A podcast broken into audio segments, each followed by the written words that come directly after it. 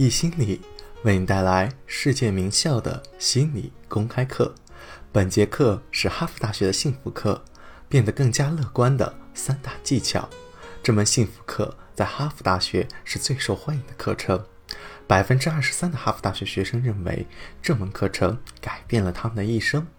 本门课的授课导师泰本也被誉为哈佛大学最受欢迎的导师。下面课程开始。在上段课程中，我们谈了一些如何提升幸福基准水平的技巧。一个方法就是去面对，把自己置于风险之上。我们这么做的原因，是因为这样能够产生积极的影响。虽然幸福水平仍然会有起有落，但是起伏的斜线是波动上升的，而不是一条直线或者在平行线上徘徊。这样做最终实现的结果就是我们的幸福基准会上升。我们去面对困难时，会去评估我们的行动，认为我们自己更加的努力。通过自我知觉理论，我们对自己会进行某种总结。我是一个很勇敢、自尊心很强、非常渴望成功的人，等等。然后我们会做出一个结论，就像是我们给他人的结论一样。这就是自我知觉理论。第二个原因是，一旦我们经历失败，我们会意识到那其实并没有那么糟糕，并不像我们想象的那么糟。我们脑中想象的失败的痛苦，比实际上的痛苦要多得多。也许不是及时的，而是稍后才能感受到的。当我们恢复后，就知道我们能够应付它。我一定是一个。有适应力的人，最后努力去面对，会有更多的成功。学习失败，或者在失败中学习，成功没有捷径。我现在要说的是，我们如何变得更加乐观。我们谈过优点，谈过长寿，乐观的人实际上活得比较久。我们谈过更高水平的成功，更高程度的快乐，能够克制抑郁。乐观的人患上抑郁的几率是普通人的八分之一，他们会更加快乐。再强调一遍，乐观是一种诠释的方式，而不是盲目的自我感觉良好。我们如何变得更加乐观？我想谈谈三个方法。首先是采取行动，尽管去做，把自己置于风险之上。第二点，我想谈想象力。形象化的力量，我们许多人熟悉这一点，尤其是对于运动员来说，我们要谈论这个技巧。最后一点是认知疗法，研究表明，认知疗法是当今最成功、最有效的治疗干预手段。我们要讲一些基本要素，并进行归纳。我们先说行动。前面的课程中讲过 Elevate 关于自我效能的研究。它的基本概念是要有坚定的信念，而且更要加强科学化的坚定信念。我们谈过自我效能的许多益处。Albert 所做的大部分工作就是反对人们称为自尊运动的活动，或者说他反对的是那些自我感觉良好的运动。所谓的告诉小孩子他们有多好，他们有多棒。每天早晨站在镜子前对自己说：“你真的好精神。”说十遍就能够成功，你的自尊会提高，你会变得很好。相信我，这些都不管用，因为我都试过。事实上，长此以往反而会造成伤害，会伤到自尊。它实际上伤害了那些学生的积极性。他们经常被夸奖说：“你很棒，你们都很了不起。”这种。不加区分的积极言论，积极的肯定，无论是来自外部的还是内部的，长期来说甚至是有害的。这也许是其中一部分，但不是全部。Bandery 说的是，我们需要的是行动，而不是空谈。我们对任何事情都要付出努力。我们想要变得自信，就需要去应对。我们要把自己置于风险之上。为什么呢？因为努力和面对必然能够取得收获，至少比以前不行动、不面对时要成功。即便只是一点小小的成功的贡献，也有助于提高自我效能，有助于增强自信，而自信又会反过来激励我们更加的努力。我们开始更加相信自己，这是一个小孩子都能理解的道理。那么，回归到我们的生活和教育上，我们应该不仅是对学生不停地说“你们很棒，你们真厉害”，还应该像马瓦克林斯那样，让他们努力奋斗，获得更多的成功。让他们去发掘自身的内在潜能，去实现自己的努力奋斗，让他们幸福的基础水平上升起来，从失败中不断吸取经验。它和我们身体免疫系统的运作方式是相同的。当我们身体不适，当我们生病的时候，我们的身体会产生抗体，我们实际上会免疫得过的疾病。我们的身体通过失败来获得免疫力，在心理层面上也是这样，失败会逐渐被免疫。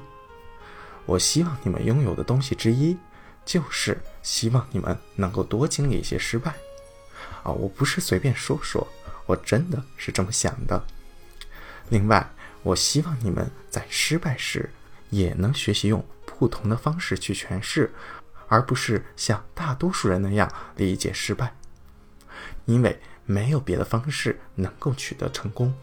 成长的途径只有一条，我们可以用更好的方式来享受同一段生活。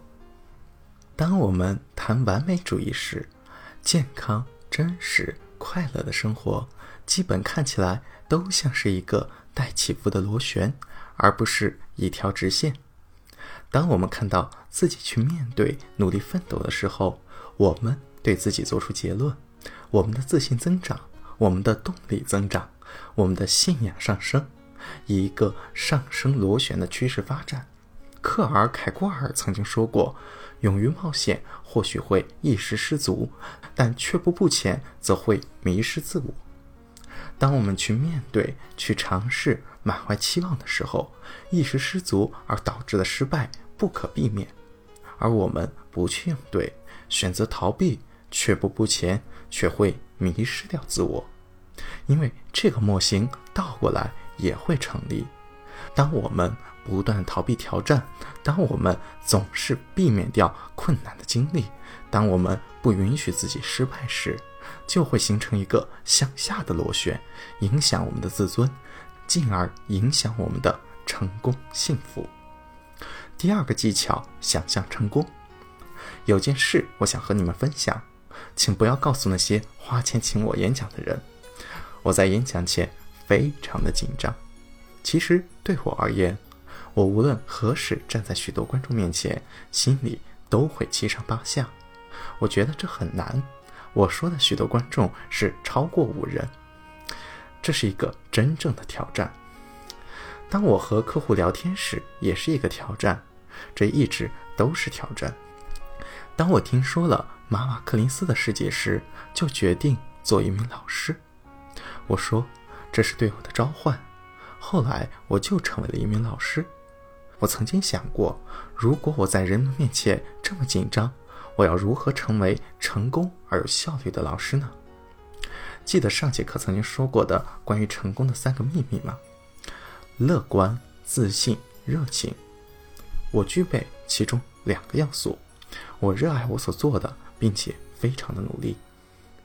努力实际上是我的座右铭，来自我读本科时候的导师。他是一个平凡的教师。他走进教室后会说：“努力，更加努力，然后顺其自然。”所以我遵循了他的建议，我仔细看教案，我准备好所有的教案，然后不再去想他们。我准备的很充足，我很努力，我很热情，我热爱学习，这是我职业生命中最重要的东西。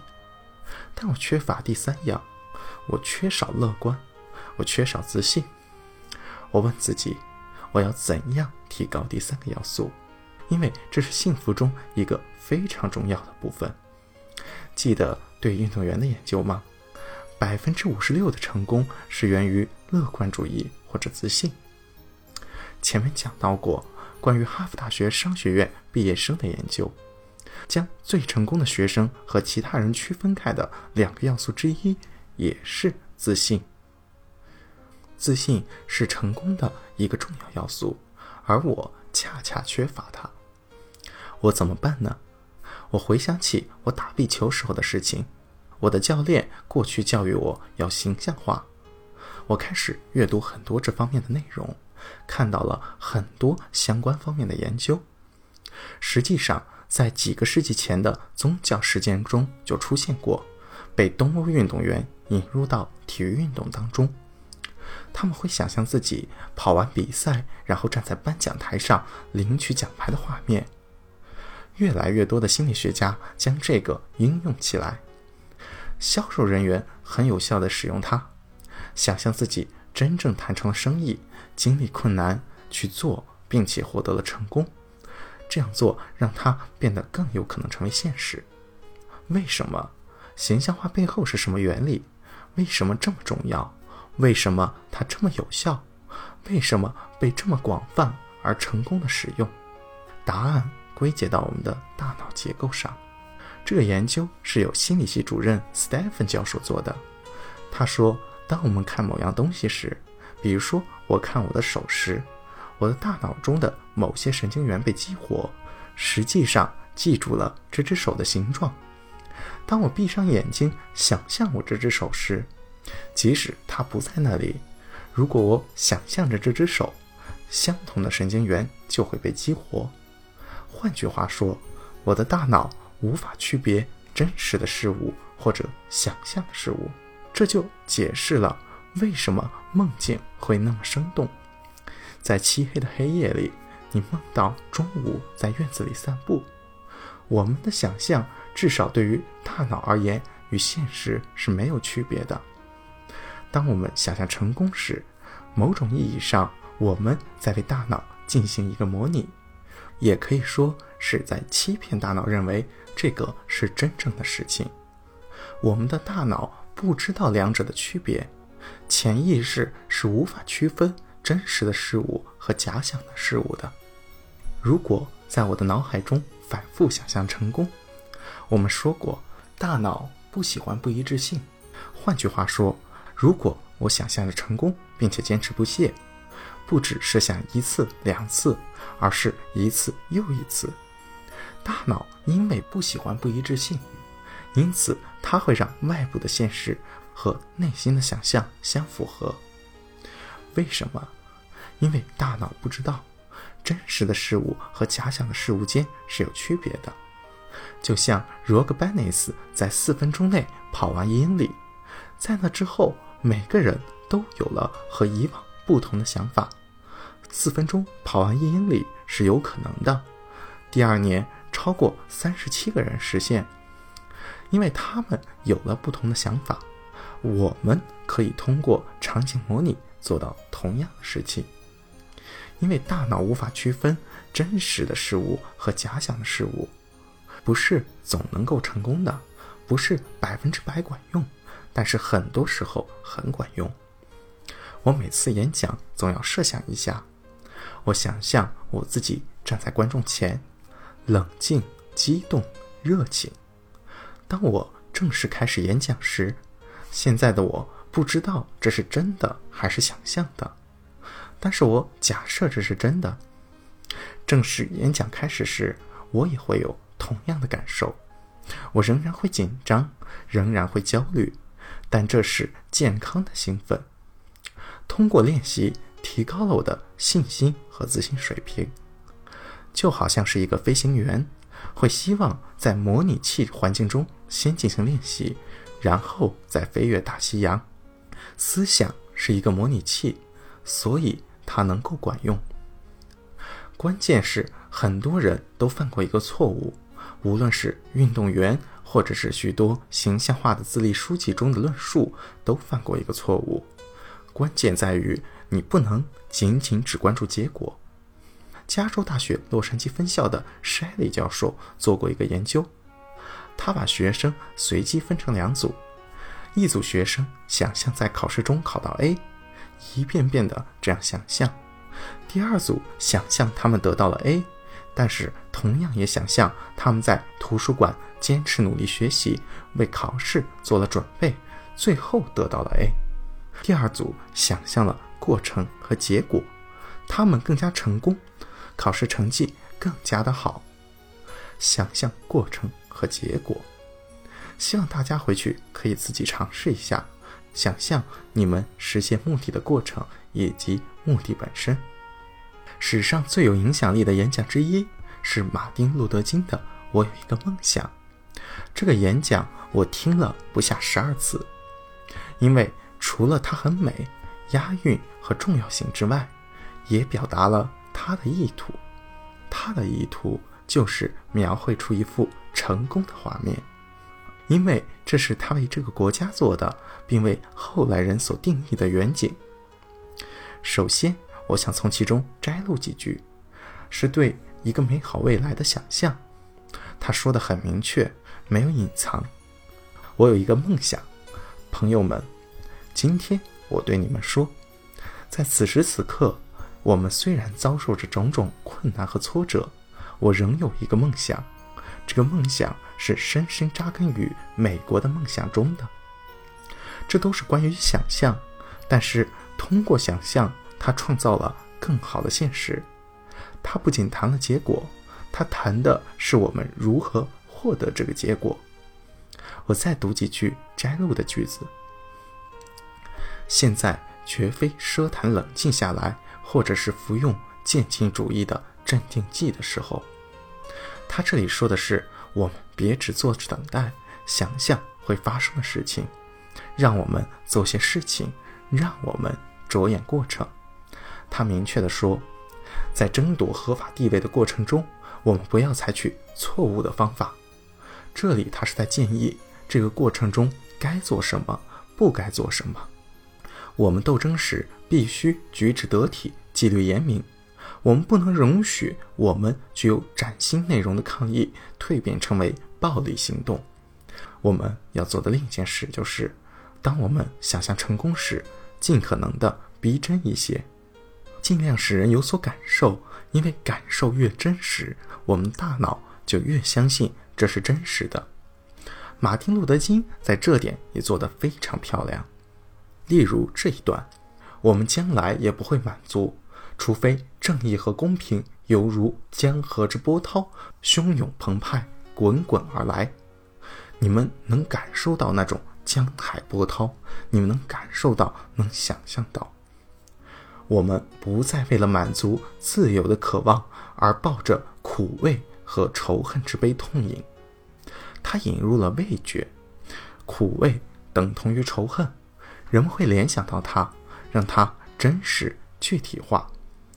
有朝一日，阿拉巴马州的黑人男孩和女孩们能够与白人男孩和女孩们情同骨肉、携手并进。你能想象到孩子们手拉手围成圈？再次让它变得更加的真实。你可以想象到、看到它。顺便说一下，这就是所有。著名演讲的特征，他们不是抽象的。我们可以看一下伟大的沟通者罗纳德·里根，看下肯尼迪，他们的演讲很精彩，因为他们创造了一幅图画，他们利用感官创造了一幅成功的图画。我梦想有一天，甚至连密西西比州这个正义逆迹、压迫成风、如同沙漠般的地方，也将会变成。自由和正义的绿洲，你真的能够感受到那种酷热，你真的能够感受到他描述的那种汗如雨下的感觉。这描述出了一幅好的、成功的画面，这让演讲变得很精彩。最后要唤起情绪，你不想只是做一个认知练习，你要对自己正在做的事情感到兴奋。否则就会失败，什么都没有改变。再强调一次，情感和行动的关系。没有情感就没有行动。如果你想让自己和别人行动起来，你就需要引起情感的共鸣。大家都可以回去看下这段演讲，我看过十多遍，每次看都非常激动。假如你最后很随意的说：“啊，终于自由了，终于自由了，全能的上帝终于自由了”，会有同样的效果吗？这会无聊枯燥。你必须。引发情感来创造行动，无论是在想象中，还是对着全国人演讲。本段课程到此结束，谢谢大家。下节课易听课将继续为大家带来变得乐观的第三个技巧——认知疗法。